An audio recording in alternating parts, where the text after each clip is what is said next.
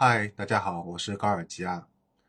那么现在是二零二三年五月二十三号上午十点三十四分，我比较难得在这个时间跟大家聊一聊啊。这是我们午夜电台的第四期，上期节目收到了，这是我上期节目也是我做了二十年这个播客加视频的这个那么多节目当中，将近五百多期节目当中互动。最高的一次啊，让我非常惊讶，嗯，出乎我的意料之外。因为上一次其实我是在晚上凌晨三点多，我睡不着觉的时候，那个时候录的，就是我没有想到，就是这么很即兴的一次，大家会比较喜欢看。而我那种精心准备的，花一个星期最后做完的节目，感觉无人问津啊，现在反而变成这样一个情况，所以我也决定接下来我会多做一些这种。介绍我自己生活的这种生活类的这种节目，大家比较爱看啊。好，开场白讲了一分钟啊。那么这期节目主题就是关于我的工作，我将主要讲一讲我做过的工作。不过内容比较长，我讲我将分成至少有两个部分。第一部分主要是讲呃我做的一些我不是自己喜欢的工作。第二部分讲的是我自己喜欢的一些做的事情，好吗？好，因为时间比较长啊，你就不不得不分成两部分。那么，这个首先我们要讲一下，就是我要讲一下我自己在两千年到二零零四年，差不多就是四年当中做过的一些工作，好吗？嗯，就是在我呃，应该这么说，就是利用那个自己喜欢。做的事情来赚钱之前，我做的工作啊，有很多可能会让大家大吃一惊的啊，哈哈哈因为很多人后来知道我的，都是以为通过非音乐杂志知道我，觉得我好像包括我做优声隧道网站什么，都要通过音乐方面的。但大家可能对我在做这些事情之前，在非音乐之前做过的一些工作不太了解，所以我早就想这么做了。讲到现在已经将将近两分半了，还没有进入主题啊。好，阿拉进正式开始，好吧？不不讲废话了。首先啊，我先想介介绍一下，在呃，我还是想再补充一下啊，就是现我接下来讲的很多事情，全部都是真实发生的事情。当然，有一部分因为时时间太久远了，毕竟是两千年，将近二十多年前。有一些事情可能稍微有点模糊啊，可能会有一些细节上的一些小出入，但大致都是不会有差的。然后呢，呃，当时我经历这些事情是感到非常难受，对吧？但现在我讲这些事情，呃，感觉像是听别人的故事一样。哎，我把这段还是放在后面吧，好吧？我把这段放在后面。好，我们正式开始开始啊。第第呃呃，一开始最早的时候，呃，我。我呃，就是在我大学毕业之后啊，就是在两千年嘛，正式拿到这个学历之后啊，应该是两千年拿到学历之后，然后做的第一份应该说是打工，不算正式工作啊，是上门陌生拜访推销打打火机啊，好像是一个打火机还是个什么东西，我有点忘记了。然后当时。呃，跟我一起去做这份打工的是我一个很好的中学朋友，也是我的中学老同学，叫王谦，而且他就跟维尔森一样啊，也是我生命当中非常重要的一个朋友，但是也是跟我失联了。我做这期节目还有一个目的，就是希望如果假设他能看到我这期节目的话，我希望他能跟我联系，好吗？我的微信是 G O R G I A S，我也会把我的微信放在节目的这个评论里面。如果他有幸能看到的话，我希望他能马上跟我联系，因为我跟他后来就已经失去联系，到现在差不多有二十年了吧，嗯，应该有二十二十二十多年了。就是我一直很想再能，啊，前面有点反光，我把那个窗帘拉起来了，就希望他能看到我这个节目，能跟我联系啊。然后当时是我跟他一块儿去做这份打工的，然后但我们但我们基本上呃也没有干多久，因为是通过陌生拜访来推销打火机这件事情实在太不靠谱了。反正我们当时就干了两次吧，两天吧，反正后来就不去了。然后第二份工作。也算打工吧，也不算正式工作，就是友邦保险，啊，友邦保险。然后当时我们去上课做培训啊什么的，然后听那些老师讲课都还蛮有趣的。然后为什么会选择友邦保险呢？因为当时他们跑到我们学校里面来摆个摊位的嘛，然后我们就是呃。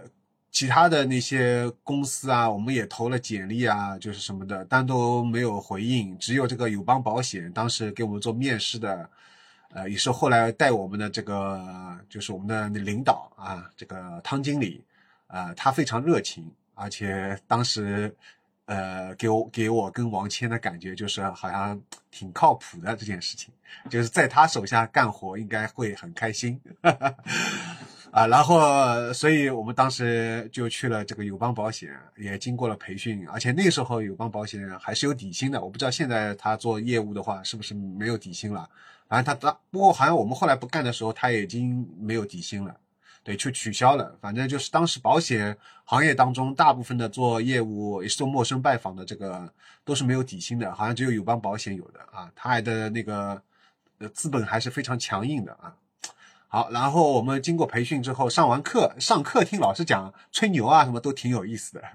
但等到我们实际上开始自己去陌生拜访之后，就发现实在太困难了。然后我当时跟王谦，我们两人主要是一起在我们的老家，就是上海的金山石化这边做这个上门推销的。但基本上就是去敲门，人家门都不会开的。人家一听你是做保险推销的，就门都不会开啊。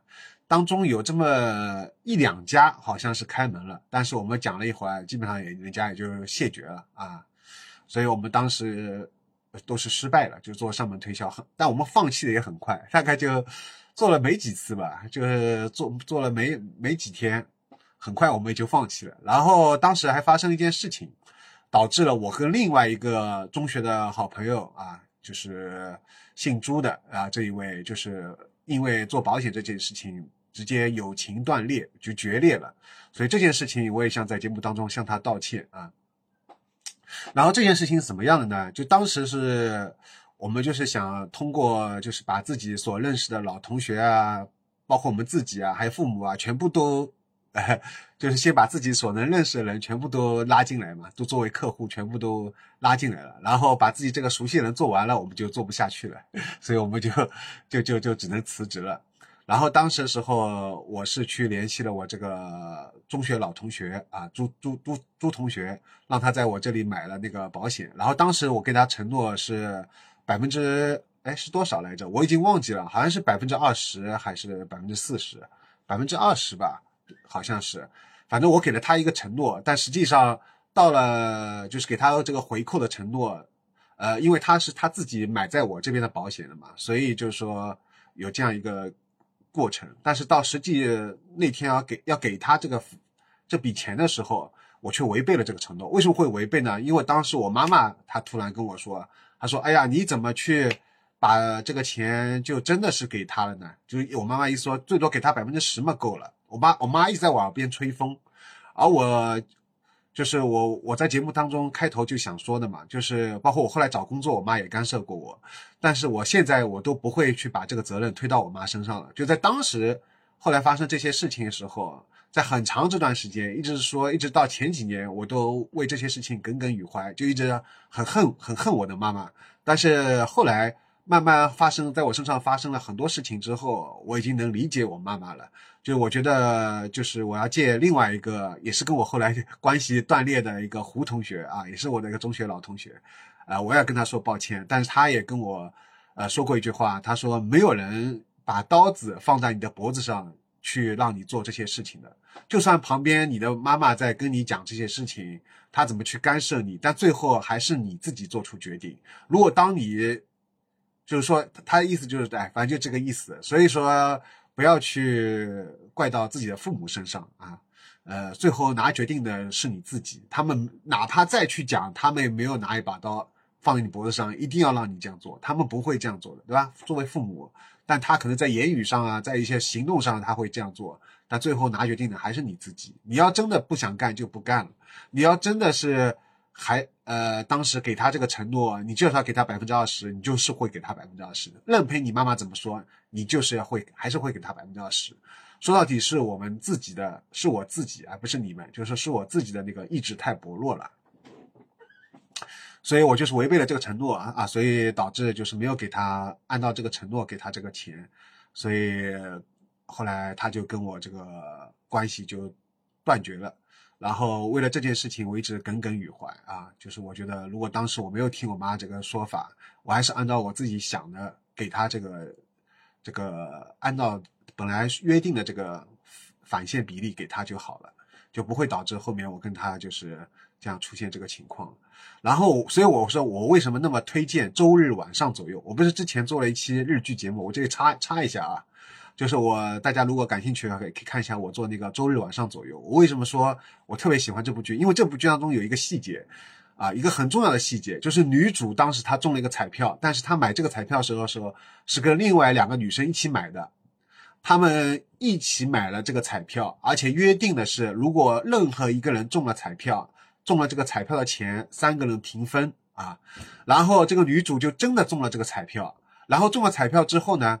她当时就决定一定要把这个钱给另外两个女生，按照约定的去平分嘛。然后这时候他妈妈也是出现了，他妈妈就说了一句：“他说你怎么那么傻啊？啊，你这个这个就是中了这个彩票这个钱，你还是可以自己独吞的嘛？你为什么要平分给他们？那个只是口头承诺，没有法律没有法律这个那个叫什么约束力的嘛，对吧？你可以把这笔钱独吞的。”啊，反正就他妈妈也，他妈妈就在旁边一直跟他耳朵也是这样，就像我妈妈那个时候一样跟我吹风啊。但是女主这时候非常坚定，一非常非常的坚定，所以这就是我相当要把一表扬了。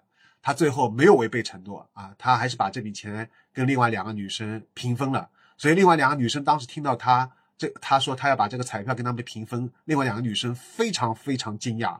而且这三个人，他们并不是说像我跟那个朱同学那样，是通过初中。认识到现在已经超过六年，再加上大学啊三年啊，差不多就是超过有十年以上的友谊的。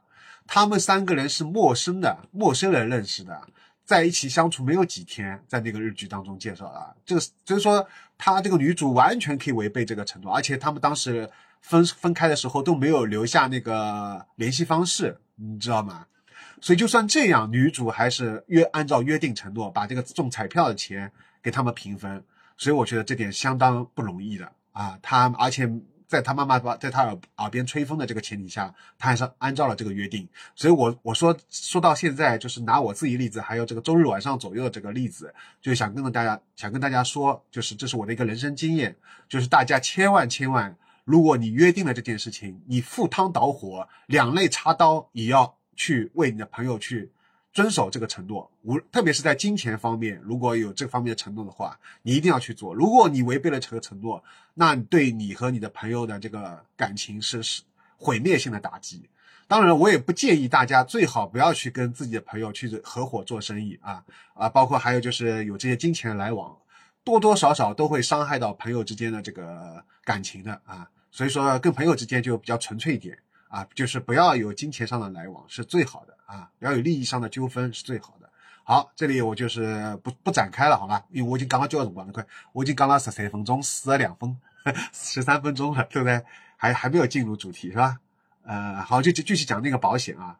所以那个保险后来我们就做不下去了，但是那个汤经理对我们人是非常好的，他后来还呃帮了我很多忙啊，就是说我到现在还是非常感恩，在我那个。大学刚毕业那会儿，我能遇到这样一个生命中的，也算是个贵人吧。我觉得是个贵人，他给了我很多人生的经验和这种帮助啊。啊，虽然我后来没有再做这个友邦保险了，但是他是我生命当中一个，呃，从大学到社会当中一个非常重要的一个引路人吧，算是一个前辈啊。呃，到现在，呃，就是对，偶偶偶尔每年还会联系一下啊。呃，是个非常而且非常有经验、非常好的人。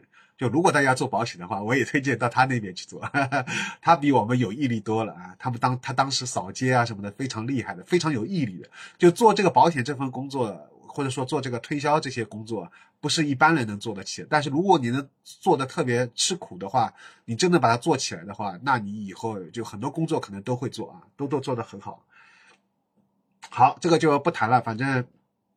这些很多人生经验，大家可能也会知道的，对吧？就但是如果现在大学刚毕业的那些人，就是因为现在看我这个节目的、看视频的很多人，好像都是有很多都是大学刚毕业或者在读研究生的，还没有正式有社会工作经验的啊。我觉得如果你们听到我这一段，我希望对你们有帮助。好，我们进入第三个，呃，我的第三份工作啊，也其实也不是工作，还算是打工，叫贝塔斯曼啊。我现在提到贝塔斯曼，我不知道。大概八零后还能有印象，九零后估计都没有印象了。如果现在看我这个节目的零零后啊，可能可能更加不知道贝塔斯曼是什么东西了。贝塔斯曼我简单介绍一下，就是当时的它是一个，呃，专门以那个租书啊，同时带一点卖书性质的一一一一个组织。就说你要加入他的会员，然后你就可比较优惠的，他会有一个自己的会员的那个买书的东西，一个一个一个列表，然后就是在里面。加入会员之后，再再买他的书就会比较有有有折扣啊，就是这样。其实我早期我自己也加入过贝塔斯曼，呃，但是加入他会员，但是我后来发现他上面的那个书啊，都是一些什么我不感兴趣的书。我我个人那个时候比较喜欢看一些小说啊、哲学啊这些东西，尤其是哲学方面的，我特别感兴趣。但它上面很少啊，反正都是一些大众流行的一些一些书，偶尔能出现稍微有那么。一两本我稍微感兴趣的，就整体而言，我觉得他的选书的这个策略啊，就有点问题的。反正他现在后来也倒闭了，好像对吧？呃，我阿拉好嘴皮讲嘞，反正对吧？无所谓了。如果他现在还健在的话，这个贝塔斯曼公司还在健在的话，我们好像不能讲。我我后来就不知道他怎么情况了。反正他当时是风云一时啊，在中国发展了很多会员，但后来也受到那个当当网啊、什么卓越啊、亚马逊啊冲击，他后来就不行了。然后在电商还没出来之前，他还是蛮厉害的。然后，所以我当时自己也加入这个贝塔斯曼。然后也他也是做那个街头，他他还要猛的一个地方是在什么呢？他都不会陌生拜访，他直接在街头上拜访。就是刚，就他直接当时我们做好培训以后，就直接让我们在这个当时的我们金山石化最繁华的地方地方，就是在石化百货，你们知道吧？旁边不是新华书店嘛？这里一个石化百货。然后在那边，就在那个十字路口啊，伟林路伟林路十字路口，然后就站在那边，然后在街上看到谁过来就上去拿个拿这个贝塔斯曼单子，哎，呃，这位先生你要看一下我们这个贝塔斯曼吗？这里有很多优惠的书，然后就这样 就在街头做推销，你们知道吧？然后因为我们石化这边唯一有一个大学嘛，好像是那个华东理工的嘛，就是，然后我当时也去华东理工也做过一个推销。呃，结果华东理工好像还成功了，有一个男生还还还加入了我这个会员，然后那个男生还挺喜欢摇滚音乐的，所以当时我还跟他联系上了，就是 QQ 加了 QQ 啊什么的，还挺聊得来。反正这个就是后话，然后当然也是没做几天做不下去了，实在觉得太太艰难了。而且如果摆在现在的话，更加不可想象，有些都没人看实体书了，是吧？而且现在都是在电商上买书了，你要再这样推荐，更加就没有，不可能，不可能成功啊！好，所以贝塔斯曼后来呃又不做了，然后这个时候呃，因为前面三份，包括上面推销火机、呃打火机啊、保险都是跟王谦一块做的，包括贝塔斯曼好像也是跟王谦一一一起去做的啊，然后这个时候我自己就开始。我自己在想，我自己要想做什么工作？就是如果我脱离王谦，我自己个人有什么想做的工作吗？呃，因为早期那三份打工，其实我都是很希望能跟我最好的朋友一块儿来去做这个工作的。呃，就是说我这个人在早期的时候，我的那个应该说我的独立人格其实没有完全形成，你们知道吗？就我特别依赖我身边的一个人。我觉得我这个好朋友他要做什么工作，我就想跟他一起做，就是我就有点像那个，对，这么说有点像，有点 gay gay 的，有点 gay gay 的，有点像同志一样，就是老是要跟他黏在一块儿啊，比情侣还要黏那种那种那种感觉。但我真的是个异性恋，我真的是直的啊，因为我上期节目结果我发现百分之八十几都是男性观众啊。只有百分之十几的女性女性观众，而且这百分之八十的男性观众，绝大部分都在夸我很帅，但是唯独没有女性在夸我帅啊，这个让我也觉得很奇怪、很惊讶。为什么唯独都是男的啊？因为是没有几个，没有多少女性观众在看我的节目，是吧？所以说他们没有 get 到我的帅在哪里哈，这有点太不要脸了。好，那么还是说回来，那个就是我第四份，然后这时候我就想自己想去找找一份啊。所以我就去找了那个麦当劳，因为当时麦当劳刚在我们金山石化开张啊，是第一家，而且我终于等到了麦当劳。我从我的读大学、读中学的时候，我就希望我们这边有麦当劳和肯德基，但我们金山石化一直没有啊，一直到很后面，朱金好不容易开了一家，但是朱金也就是呃那个那个没有开多久啊，对，没有开多久。啊，不是没有开多久，说错了，就是租金是唯一的一家，当时金山区啊，我们石化反而没有。所以当时麦当劳在我们石化开张了以后，我特别激动啊，我马上就要去麦当劳上班。他在我们那个时候，在我们石化刚开了一个星期吧，就这个样子，我就去面试了。反正我那时候闲着也闲着，就是打完这三份工，我我那个时候干什么的，你们知道吗？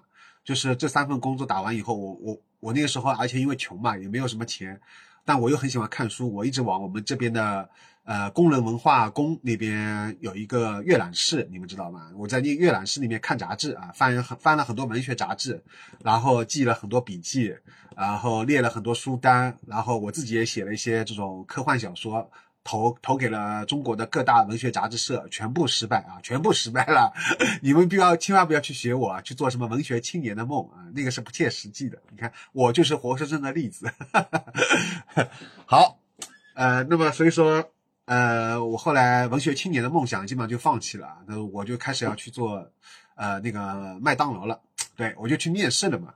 面试了以后呢，那个当时给我面试那个经理，他觉得很惊讶啊，他说：“诶。你这个学历，大学的学历，跑到我们这边去做服务员，是不是有点就是亏呀？啊，你跑到我们这边真正的目的是什么？他以为我是肯德基派过去的间谍，哪晓得吧？其实还有为什么我去想去麦当劳呢？因为我大学里有个好朋友叫吴霄云啊，同样也跟我失联了。吴霄云，如果你现在看到我来做节目，侬好加我微信了，G O R G I S，侬好给我加加起来了。然后也同样失联了。然后吴湘云当时在那个大学时候，他去那个肯德基去打工的嘛。然后打工的时候，呃，据说好像他还能做到呃那个那个叫什么了大堂经理的，但他后来也没有做下去。然后，但是他通过那个打工，好像还泡到了一个妞，还追到了一个妹子，你们知道吗？所以说我当时就觉得，哎，肯德基、麦当劳是个好地方，是个好地方。然后其实呢，在肯德基、麦当劳之前呢，我还有一个梦想是什么呢？就是我想做遍做遍啊！你们是，你听啊，前面我有两个两个字两个字啊，做遍做遍是什么意思呢？就是就是做做遍啊，就是把所有的上海的那个做遍什么呢？就把所有的上海的咖啡馆、酒吧还有茶餐厅，那时候还有茶餐厅啊，就是像那种就是有荡秋里面有荡秋千的那种茶餐厅，那个时候在上海很火的嘛，两千年那会儿。把这三个品类的，呃，这个全部的，就是相关的这种工作，就是包括服务员啊，呃，都我都想做遍。为什么想去呢？因为我觉得在酒吧里调酒很好玩，在那个茶摊里面、茶茶餐厅里面去调那种各种各样喝的这种饮料啊，无酒精饮料这种茶很好玩。还有还有一个是什么？咖啡馆，咖啡馆嘛就调咖啡了，对吧？泡咖啡啊，我觉得这三个东西都挺有意思的。然后我当时把这个想法跟我爸，就我大那时候大学毕业了嘛，我把这个想法跟我爸沟通了一下，我爸就直接来了一句话：，一讲，根本侬要读啥大学啦？侬要去各种地方上班，侬还读啥大学？你们听懂这句话意思了吗？就是说，如果你要去这种地方上班的话，你还要读个什么狗屁大学啊？我爸当时非常生气啊，因为他觉得以你这。既然都已经把你供成这个大学生了，你居然跑到这种地方去打去打工，那你不如高中毕业就可以去了，读什么狗屁大学？他也很生气。但是我当时我也很生气。第一是我觉得他不支持我的这个想法，第二就是说，呃，他把这个就是这种这种工作，在他眼里有这种高高低贵贱之分。当然我也能理解。在最关键的是什么呢？最关键的我觉得是，哎，我一下子脑脑子卡卡住了。哈哈哈我想说什么来着？呃，反正就是我觉得他不理解我，我待会想到再说吧。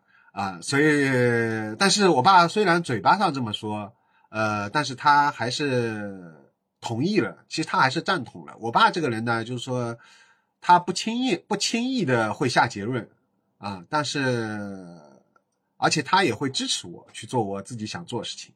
所以我后来说，呃，我后来怎么样呢？我就跑到那个，我这里插一下，因为我当时还在做三份打工的时候，就去麦当劳之前，其实我还是去去面试了。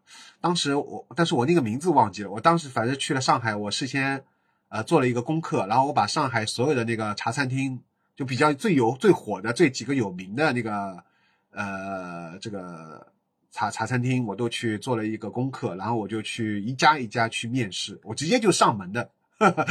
我也没有什么，我直接就跑跑进去，我就直接问他们，我说你们这个现在缺缺人吗？我就加一家家上，就是一家家上上去的。哎，这时候我却拿出了陌生拜访的勇气，因为这是我想做的工作，我就有陌生拜访的动力。你们知道吗？我这再解释一下什么茶餐厅啊，就是我现在没查资料，我查一下。啊，我我刚刚刚去查了一下，但我没有查到，反正就是在两千年两千年那会儿。有一种就是好像部分餐厅还是二十四小时营业的，就是他会提供一些饮料，呃，你付点钱就可以一直坐在那边，然后有一些座位是有秋千的那种啊。然后当时就是说，呃，好不容易终于面试成功了，我当时把整个淮海路都给踏踏遍了，踏平了，然后好不容易找到有一家，啊，终于同意，而且他说你第二天就可以过来上班啊。然后，但是有个要求，就是让我买一条新裤子，然后好像是我记得是黑色的裤子吧，呃，还是牛仔裤，可能是黑色的裤子。然后我当时没有黑色裤子嘛，所以当天下午我去浦东我的爸爸那边跟他说了这个事情之后，就我爸很生气嘛，但是他生气归生气，呃，在第二天他又领着我去。后面的东方路那边，就是刚刚去逛了一逛啊，就是找了一下我这个符合我要求这个黑色裤子啊，帮我帮我买了这条一条新的黑色裤子。但是等我爸买给我买好以后，这条黑色裤子之后，我却改变了我的主意。呃，我就想算了，我就不去那家这个茶餐厅了。就是我发现我每次都是这样，就是我前面做了那么多的努力。啊，终于有这样一个面试的机会了，然后我可以去那个地方上班了。哎，我自己却放弃了。这同样的事情在我后面又发生过一次，而且都是取决于我可能看我爸爸的态度。就是如果爸爸，呃，就是说我可能打心底里希望我爸爸一定要打心底里来支持我做这件事，做这件事情，我才会去做这份工作。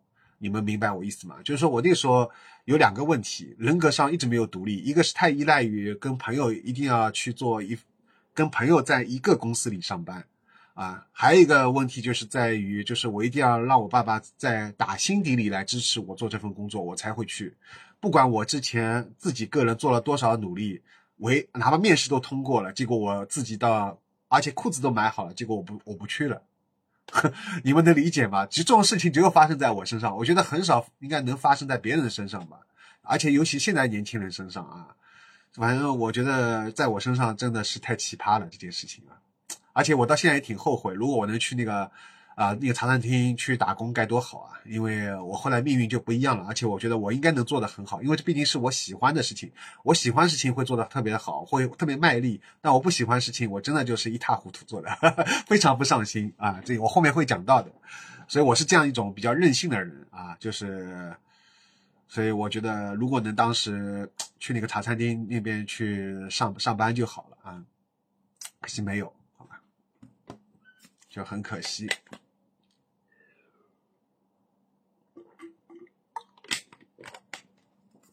所以这里我也跟大家说一下啊，就大家如果有这样这种机会的话，因为你年轻嘛，哪怕就可以随便都都可以失败啊，能接接受这个失败的代价。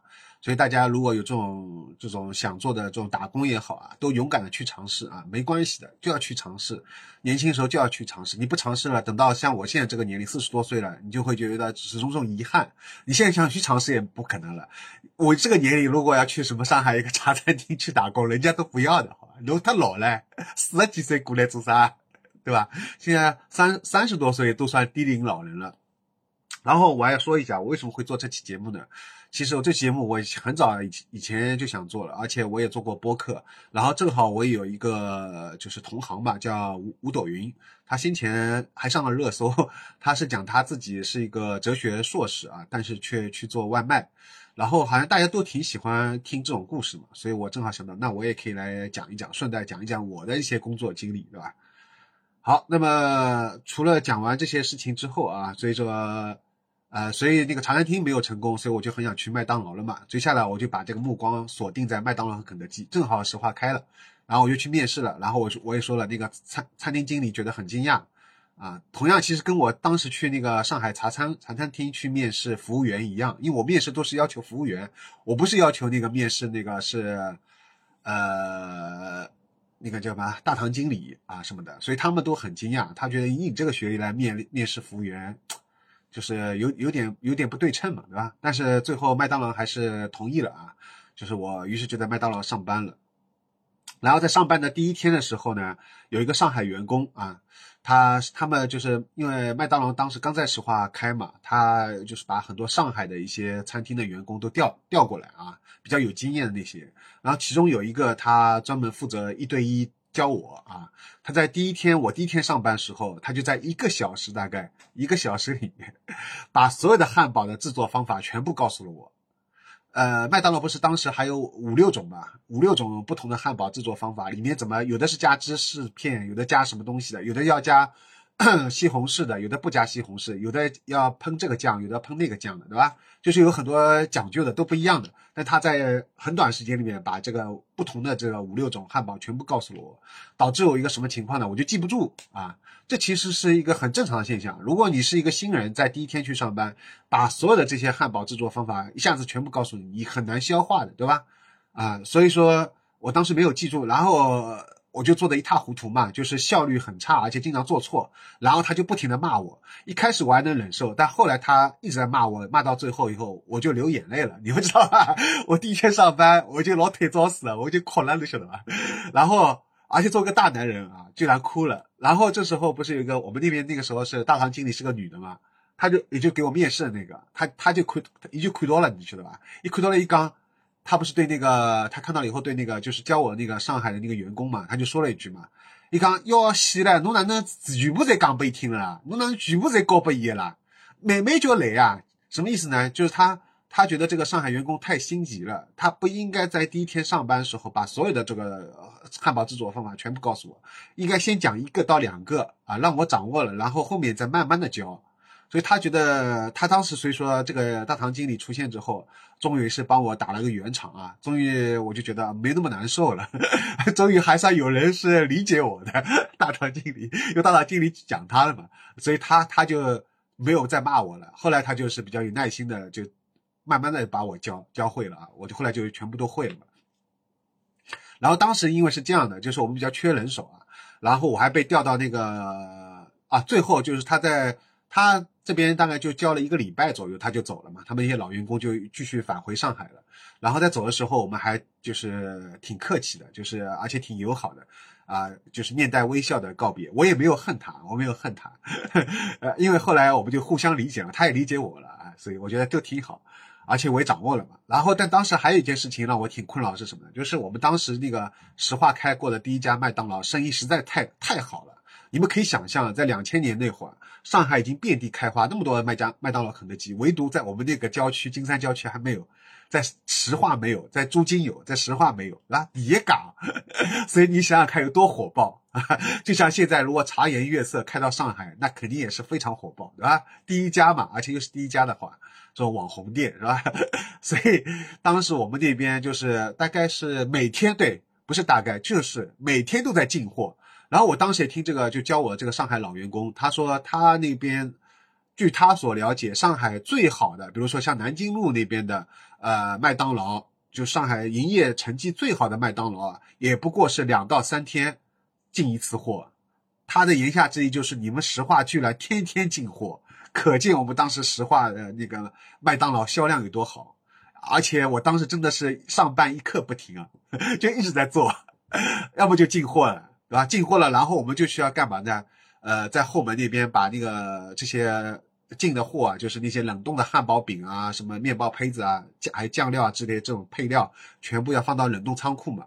然后这时候还需要一个什么事情呢？就是。放放进去以后呢，我们要不是要穿那个，我们因为上班时候都只穿了一件衬衫嘛，就穿了一件衬衫。那但是冷冷冷冻库仓库是零下几十度的嘛，所以很冷嘛。我们他会给我们每人发一件棉袄嘛，棉袄就套在外面。但是那件棉袄穿穿进去以后，其实还是挺冷的，就进冷冻仓库很冷嘛。然后我们不是又在搬那个东西嘛，又很热嘛，又出汗嘛。而且我这个人就是一动要出汗的，一动就会出汗，比比正常人出汗的汗量要大很多。这可能也因为这也可能是导致我皮肤特别好啊，特别白。大家可以看，有的人说甚至比女生的皮肤还要白，是吧？好，呃，好，这个就是乱扯了。反正就是当时，呃，疯狂出汗，但是又套上那个棉袄，然后又跑到冷冻仓库，就这么一冷一热啊，就这，我觉得这个身体特别难受，你们知道吧？所以干这个活最难受的不是说有多累，而是说你在这个一下子，而且我们那个时候还就夏天，夏天开的麦当劳啊。好像是元宵节还是什么，反正就是天还听起来挺热的。然后你想呢，天那么热，然后你又套件棉袄，浑身又都是汗，然后包的那个汗，然后又跑到那个冷冻仓库，然后进冷冻仓库又又很又很冷，对吧？就这样来回的温差又特别大啊！你相信这个温差又特别大，然后就特别难受，就这点。然后每天接货就感觉像是噩梦的开始一样。这还不算噩梦，更加一个噩梦是什么呢？就是理货员啊，就是有一个人是专门负责要在。把仓库里面的一些保质期快要到的这些东西，要把它整理出来，要放在那个仓库的前面，然后把刚刚就是今天进的货比较新鲜的这些肉饼啊什么的放到仓库的里面，啊，这叫整货员嘛，就整货嘛，要理货嘛，呃，一般都是由老手来做的。然后有一次好像是让我去做。然后啊，我就做的一塌糊涂，因为完全不知道，我第一次干，我都不知道那个东西新鲜日期在哪里，就然后被也是被狗头骂，被被骂的一塌糊涂。这还不算，然后当时我记得印象特别深刻的是，我们不是还有一个经理嘛，就是叫品管，对，叫品管。然后品管他让我去那个去找一个番茄酱，好像还是找一个什么一个什么东西，让我去仓库，呃，不是冷冻仓库，是对面的那个常温的那个仓库，小仓库里面。然后我就去找了，我死活找不到，然后我就觉得是不是因为我个人能力问题啊？因为他可能在仓库的，我的确找不到。然后我就跟他报告了嘛，他不相信，他又让我去找，反正就找了好几次。然后他也是骂我，他觉得我就是呃太不称职了啊，就肯定是在偷懒，肯定没有敷衍他，于是他自己去找，他找了十几分钟。他后来跟我说，他的确是那个东西断货了，就的确是没货了。然后这时候我听到以后。哎呀，我终于长舒了一口气，但是我没有任何恨他的意思，你懂吗？我我意思是说啊，终于不是我的错，你可想而知，你你们看我以前有多么的善良啊！这跟我后面突然黑化有很大的关系，因为我后来我觉得，就是在我那个二零一零年前后，我有一段时间是黑化，就整个人就是脾气暴躁的不得了。我觉得这就是跟我早期在工作当中，还有跟我原生家庭都有很密切的关系，因为我那个时候一直在忍忍受，所以我这里也。就是再给大家做个建议啊，就是如果你们有任何在工作上有一些这种就是忍气吞声的事情，你们一定要找个机会去排解掉，不要把这个压力积在自己积在心中。你去找一个人去倾诉也好，或者通过其他什么方法，但是千万千万不要一个人全部把这些事情全部吞下来。我当时就是一个人全部吞下来，我没有告诉任何人。在工作上的一些这种难受的事情，所以导致我后来心里就出现问题啊，这种就就是有很强烈的这种，就是我感觉一种怒火，你们知道吗？但是和悲伤和怒火在心中积累太久就会出问题，所以要把这种负面情绪要排解掉。好，呃，这个又打岔了，好吧？还是说回来啊，就现在已经讲了四十分钟了，然后就我怀疑这期节目要做两个小时才能讲完，估计要做三个小时。三个小时如果全部发布，大家能看得完，肯定看不完。所以，我可以把三个小时至少分成五六期，好，每一期讲一个一份工作啊。麦当劳讲到现在还没讲完，你看，喝口水啊，喝口水。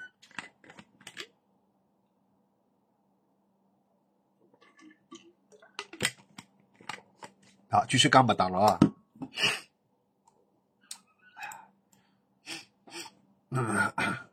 然后当时还有一件什么事情呢？还有两件事情印象特别深刻。呃，不过我觉得都是我我做的不好，我没有任何任何责怪的意思啊。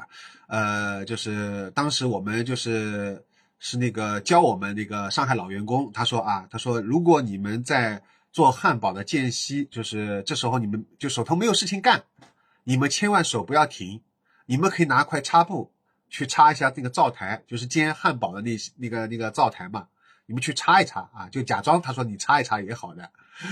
其实他是善善意的告诉我们，但我们没有领会他这句话的意思。他不是叫我们真的拿一块布去擦，他意思说你反正就是不要让自己不要让自己手空着，就不要在那那边什么都不干，就这样看着，那个很难看啊，给人感觉你好像在偷懒。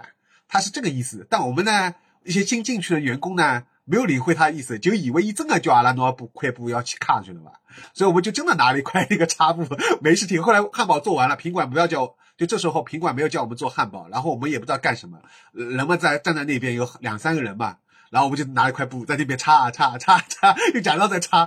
这时候正好也是大堂经理，也是那个女的经理，就是帮我面试的那个，她她她就过来看看到我们了。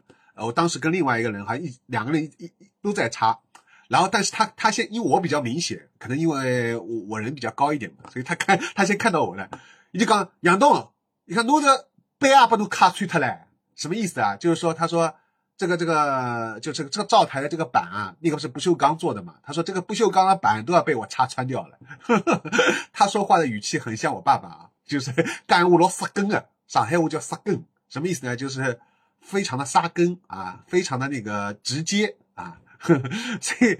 就是有点带点又又带讽刺又又挖苦啊这种，然后所以当时他说完这个话以后，我立刻我感觉我眼眶就湿润了，我摇过来，我老赵真的很软弱的，我以前真的很软弱，跟现在的我，我现在可能稍微要坚强一点，我觉得四十多岁了，总归要比二十岁的时候要坚强一点吧。现在有时候听到别人当面这么讲我啊。呃，也会很难受，但呃，但是呢，就是我会怼回去，我会狠狠的怼回。不过，不过我要看人的，对吧？如果这个人脾气比较好，我会怼；如果这个人脾气不好，或者说在公开场合，我也不会怼啊。我一般也不会怼。我我我觉得我脾气整体还算是好的，还算是好的。我一般会给对方面子的啊，只会特别熟的人，我可能才会这样。好，这个又扯出去了。总而言之，当时他一说完，我就我一我觉得眼眶眼眼泪又在眼眶打转了，因为我当时觉得很委屈，因为明明是上海员老员工教给我们这个方法，他意思意思就是叫我们不要这样嘛。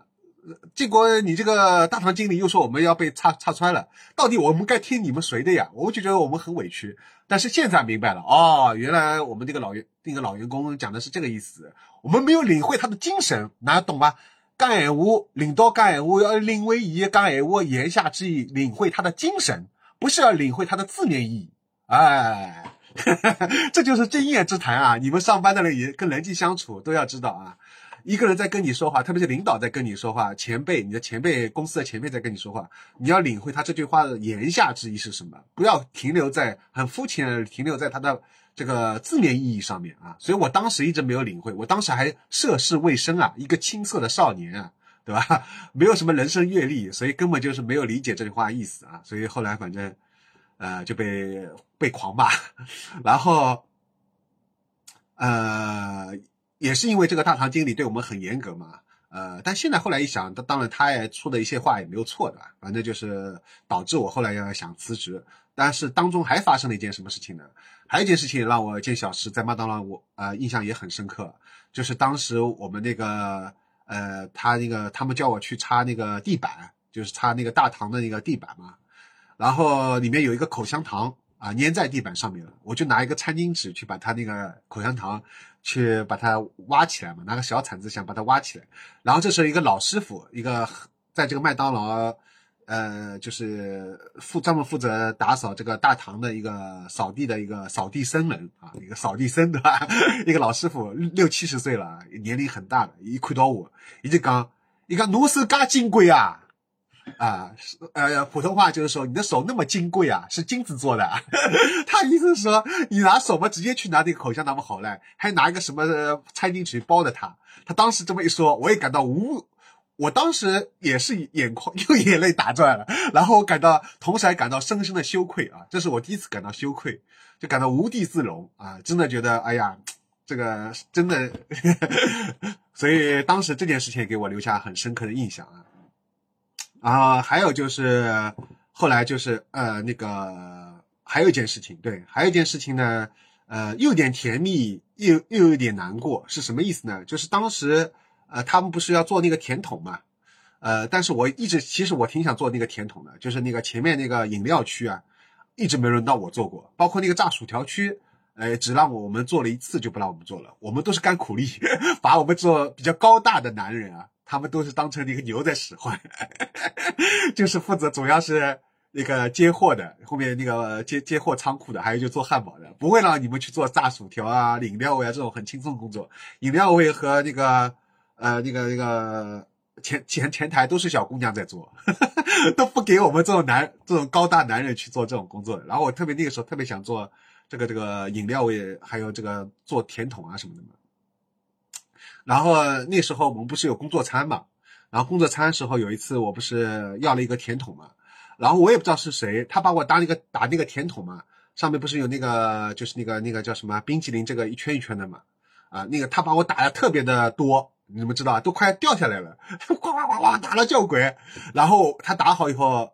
我我就拿了准备去吃了嘛，这时候被我们又是那个品管看到了，那个品管一直在，也不叫针对我，他可能就是工作太认真了，你们知道吧？因为在那种高压力的高快节奏的高压力，我觉得他他可能就是有点，我因为我我真的没有恨他，我反复强调我没有记恨他，但那件事情我觉得他他可能也有点过错，然后他当时怎么说呢？他说，也不是说过错吧，呃，按照他这个工作岗位，他也没有过错，他他就说。他说：“你的这个冰激凌有有问题。”他就看到了嘛，他就因为上面挤的太多了嘛，他立刻就就把他说：“你过来。”他说：“你到那个前台指指出来，到底是哪个人帮你打的？哎要不一开始他先问我是不是我自己打的，因为我们自己也可以打的嘛。但是我说不是我打的，是前台一个哪呃一个一个人帮我打的。他说那说他说那是哪个人打的？你指出来。”然后我当时还没有戴这个隐形眼镜，我戴着框架，你们知道吧？戴那个框架眼镜。然后框架眼镜的时候，我的近视度数就是我戴上框架，我都只能看到零点一，就是看不清楚，看不清楚的。整个世界对我来说是朦朦胧胧、很模糊的。啊，这也是对我后来工作啊、生活都会产生很大影响。包括我高考失败，高中后来成绩一塌糊涂，都是因为我看不见那个黑板的板书，就是因为我当时还没有戴隐形眼镜啊，戴的是那个框架眼镜。看不到，看不清楚啊！好，所以说我当时我就我就忘了呀，因为我根本那个戴框眼镜，我都不知道是谁帮我挤的。然后我就到前台转了半天，我也不知道是哪个人。我说，哎，好像是他，好像是他，我我已经忘了。然后我就去问，我我还傻傻的去问，我说是你帮我打的弹筒吗？然后他们都说不是，不是，没有人会承认的呀。反正后来我我我就反正，但是后来好像有一个小姑娘。呃，他终于承认了，因为其实前面就就这么几个人，就这么三两两三个三三个嘛，最多不超过三个。这个小姑娘在做前台的，就肯定这三个人当中一个嘛。然后他他他好像他主动承认了，然后他就被那个品管扣工资了，你们知道吧？反正后来就这件事情，我觉得特别愧疚。这件事情让我是非常愧疚，因为为什么呢？因为其实我当时感觉到了，那个小姑娘呢，对我应该是有至少是有。不讨厌，或者是对我有好感的，他对我有好感才会给我打那么多的冰淇淋。因为同样，我们当时有好几个人去工作餐，呃，都都去要了冰淇淋，唯独我的冰淇淋是最多的嘛。那肯定是他对我有好感。然后我当时，呃，也也也对其中有一个 妹子有挺有好感，所以我不知道是不是那个妹子。然后我，所以我觉得这件事情伤害到了她啊，我我我一直挺后悔，早知道我还不如直接说就是我自己打的，我把这个。责任就承担在我自己身上算了，对吧？就就挺傻的，就这件事情也让我觉得很后悔，我自己没有处理好。就如果现在大家碰到这个事情的话，我强烈建议你们就把这个责任就承担到自己身上算了，因为至少你们还能保住跟这个小姑娘的感情啊，跟这个妹子的感情才是最重要的，哈 哈你们懂吗？这点让让他扣工资就扣好了，大不了扣掉一天白干不就白干了，对吧？这个不重要。这个至少能证明啊，前台有个小姑娘对你有意思啊，你们俩可以去发展一下。我觉得这个这段感情是很珍很很宝贵的。可惜我那个时候因为这件事情就再也没有跟前台小姑娘有任何的进展，哪晓得吧？我那个时候仍然是感情那感情一片空白。我在大学里也没谈恋爱，中学也没谈恋爱，然后好不容易麦当劳有这么一个机会，结果也没谈成，被我搞砸了。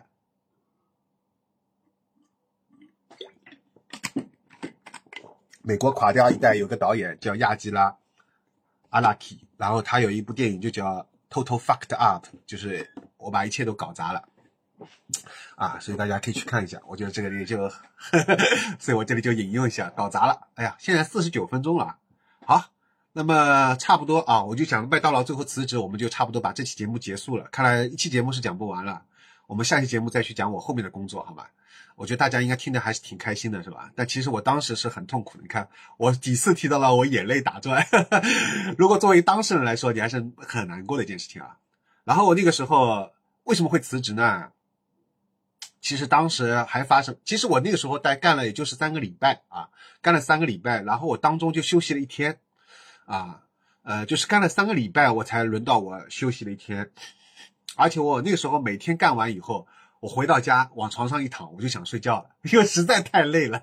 我这辈子都因为我是独生子啊，我在家里又娇生惯养嘛，父母也不会让我去做任何家务，所以那是那也是我第一份正正式的我自己找的一份打工，而且我就是我很喜欢的，所以我就特别的，而且我觉得呃不管怎么样，我还是挺喜欢这份工作啊，干得好不好是其次，是吧？然后当时。呃，就是帮我面试那个经理，其实他也挺看重我的。他觉得以我这个学历，可以慢慢做，也可以做到品管，品管再往上升，可以做大堂经理，是吧？所以他其实也挺像重用我的。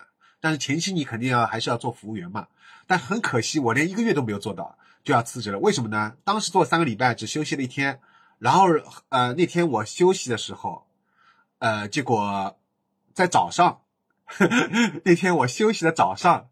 呃，好像是第二天吧，还是第呃啊第一天？对，第一天就就我休息的那一天，那个我还我还在睡觉的时候，早上还在睡觉的时候，七点多吧，然后我们那个大堂经理就打电话给我了，他叫我去马上去上班，因为店里缺人手啊。你想，我三礼拜要休息一天，他都不放过我，要我去咖啡一个。然后我妈接的电话，那个时候是座机嘛，还没有手机，太早了，因为可能是我也忘了是两千。两千年还是两千零一年，太早了。我妈接的电话，然后我妈一听，她就火大了，你知道吧？我妈就说：“她都三个礼拜了没上班，你还让她现在去上去加班，而且你口气怎么那么的强硬？就是照理说你应该是请求她去加班的啊，怎么你好声好气点的，就感觉像是命令式口吻，你知道吧？”就我妈当时她是这么在电话里跟我的大堂经理都快吵起来了。我妈在电话里莫名其妙跟那个大堂经理要吵起来。然后他最后让我接电话嘛，然后我接了电话以后，我马上就说啊，好好好，我现在就去，我现在就去，你知道吧？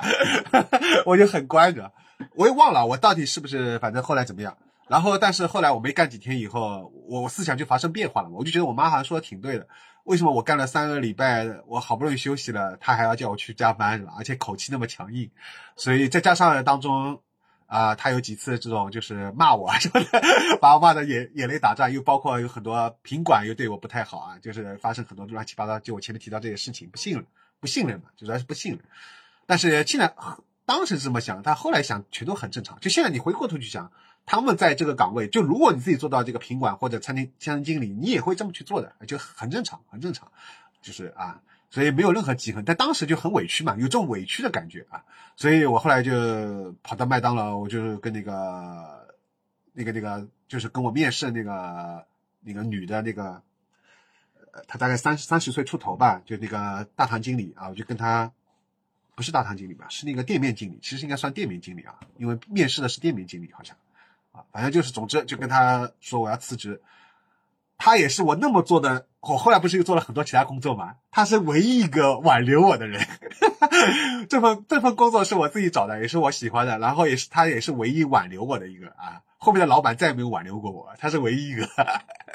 他就说，他说他他马上就说，他说是不是因为我对你太严厉了啊？太太经常骂你啊什么的，就太严厉了。他说你有什么委屈可以跟我说，看到吧？多好啊！这个老板他有挽留我。对，但是我那个时候去意已决，就是我当时为什么会去意已决，就我已经说过了，我当时独立人格没有形成，我特别依赖我父母的意见和我的想跟我好朋友在同一同一个地方上班嘛，所以我妈妈既然这么的生气，我就觉得我不应该再在那边上班了，所以当时是因为发生这个事情，所以我就说啊，我马上就说啊，不是你的，不是你的问题，是我自己想辞职。所以这样一说以后呢，他就没话好说了嘛。然后他又挽留了一下，但我还是要想走，所以他就没办法了，他就觉得很可惜。因为其实我从他那个时候我要辞职的时候，他挽留我才能，我才感觉到，其实我在做麦当劳这个三个礼拜，我做的还不错。如果我做的很差，他不会挽留我的，对吧？哪懂吗？如果你做对这个公司来说，你做的一塌糊涂，公司巴不得你早点走，是吧？你自己提出辞职最好，公司辞掉你，因为还要公司辞掉你和你自己辞职是不一样的嘛，对吧？呃，公司辞掉你还要给你赔一点钱，你自己辞掉嘛最好了，对吧？裸辞嘛最好了。所以说，你看他还挽留我的。啊，所以我觉得，哎，我看来还做的不错，但是很可惜，我那个时候如果能再坚持一下就好了。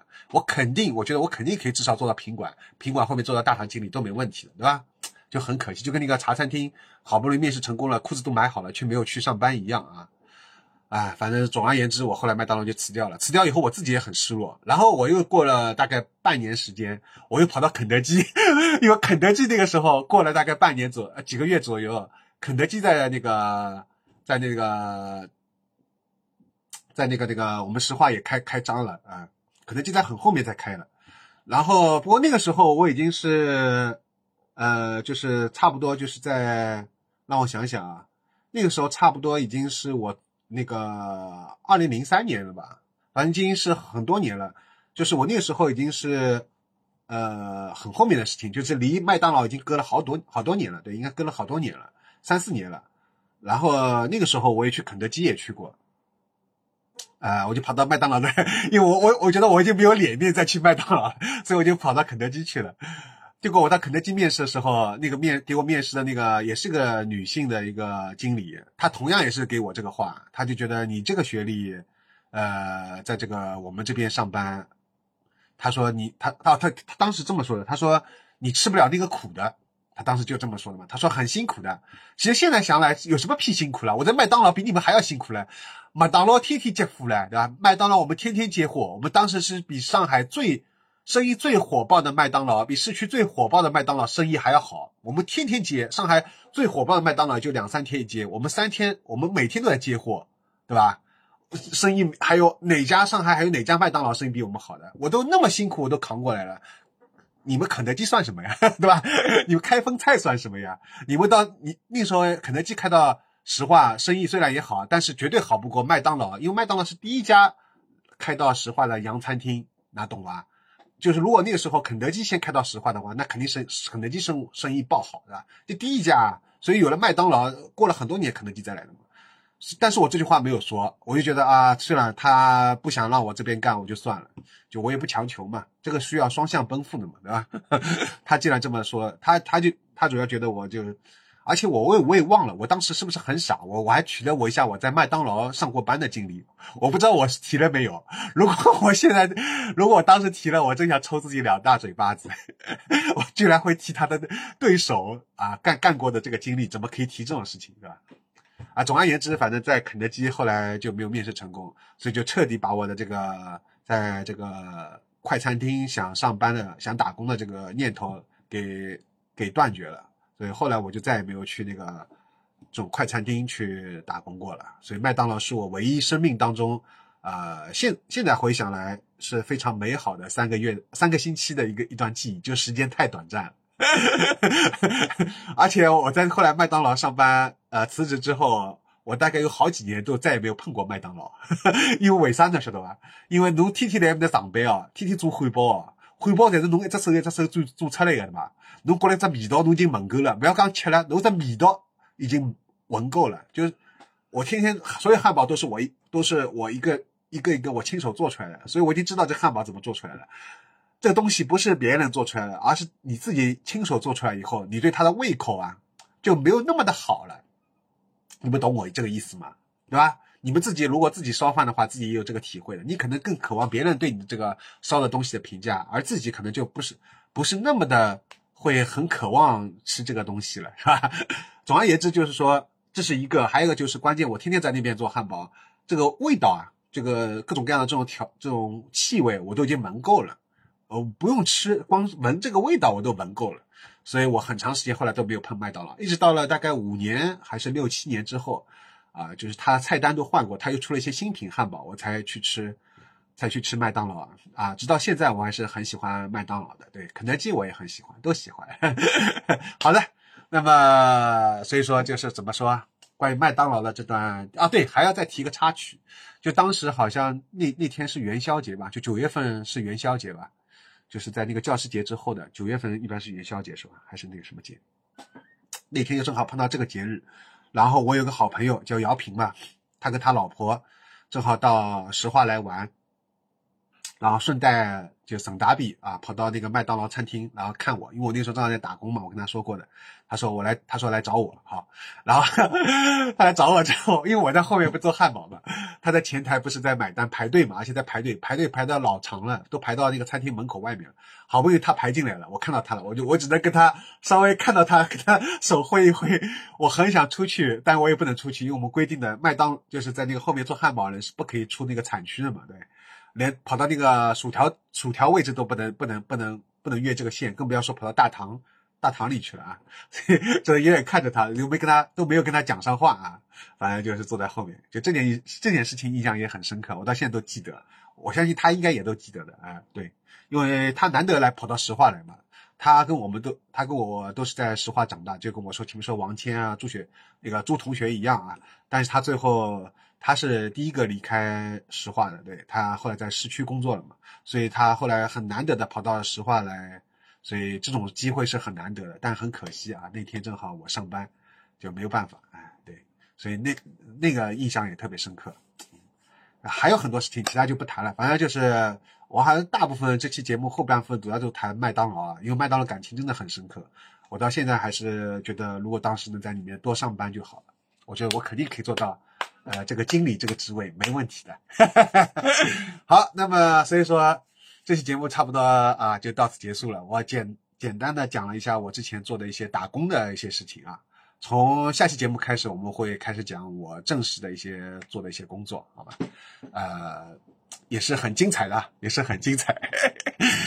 那么到这里，我最后再说一下啊，就是我还成立了很多微信群啊，有很多音乐群、日剧群，还有我自己 还成立了个非常不要脸的个人粉丝群啊。大家如果有兴趣的话，也可以加入，啊，加我的微信 g o r g i a g i a s 啊，或者私信我都可以啊，邀请加入。